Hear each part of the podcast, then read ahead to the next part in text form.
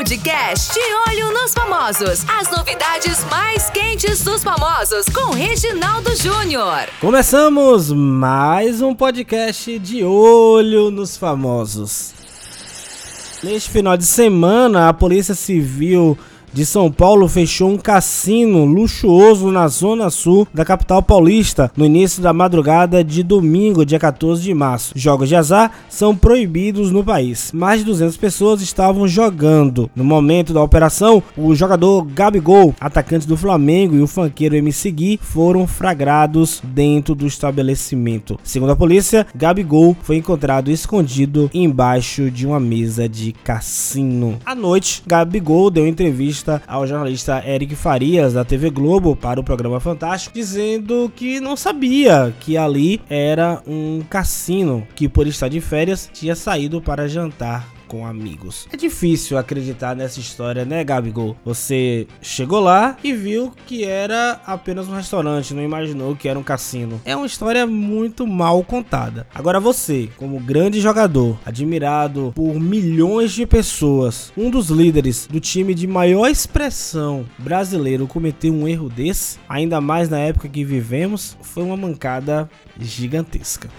E o site Na Telinha publicou que Raquel Sherazade entrou com um processo contra o SBT, pedindo na justiça a comprovação de vínculo empregatício dela no canal. Além disso, a apresentadora quer o pagamento de todos os direitos trabalhistas que acumulou durante quase 11 anos em que exercia o seu ofício na emissora. Na empresa, Raquel trabalhou como pessoa jurídica enquanto era contratada e ficou à frente do telejornal SBT Brasil. Brasil. A ação tramita na terceira vara do trabalho de Osasco, cidade localizada na região metropolitana de São Paulo, onde fica a sede do SBT. No final de setembro, a jornalista deixou de apresentar o SBT Brasil e saiu da emissora. Em vídeo para a web, ela afirmou que o canal antecipou o fim do vínculo previsto para encerrar no dia 31 de outubro e a impediu de se despedir do público na TV. Raquel já havia sido punida por Silvio Santos após emitir a opinião opiniões contrárias ao presidente Jair Bolsonaro. Todo mundo sabe que Silvio Santos é o tipo de cara que joga de acordo com o governo e defende de unhas e dentes o governo federal que está aí. Agora, algo que eu fico pensando aqui: quando a Raquel foi contratada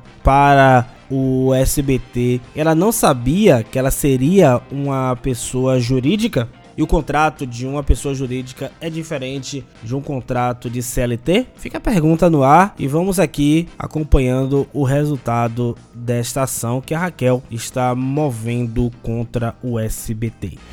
E por falar na emissora de Silvio Santos, Eliana acabou dando um spoiler do novo programa de Doni Denútil no SBT. A apresentadora usou o seu perfil no Instagram e apareceu com um visual apropriado para realizar grandes reformas. Na descrição, a musa escreveu, aspas, Adorei meus dias com Doni Denútil em seu novo programa no SBT, fecha aspas. Já nos stories, a loira deu mais detalhes sobre a atração que deverá ser lançada em breve. Abre aspas, semana de gravação de um programa que o SBT vai lançar que é muito bacana. Fui uma das convidadas. Fecha aspas, iniciou ela. Depois ela complementou. Acho que vocês vão gostar, se emocionar e curtir muito, mas ainda é segredo. Não posso dizer nada. O ex-jornalista da Globo vai apresentar a versão brasileira dos Irmãos à Obra, a famosa atração que ganhou o mundo com os gêmeos Donald e Dwayne Scott. Nela, os participantes têm suas casas reformadas. Um acordo foi fechado entre o SBT e o grupo Discovery, responsável por veicular o programa no exterior. Aqui ficou batizada de Te Devo Essa e a atração já está em fase de pré-produção no SBT. Então aí mais um programa que o SBT vai estar tá lançando com o Doni Denútil. Vocês que não lembram quem é ele, foi quem substituiu o Evaristo Costa no jornal hoje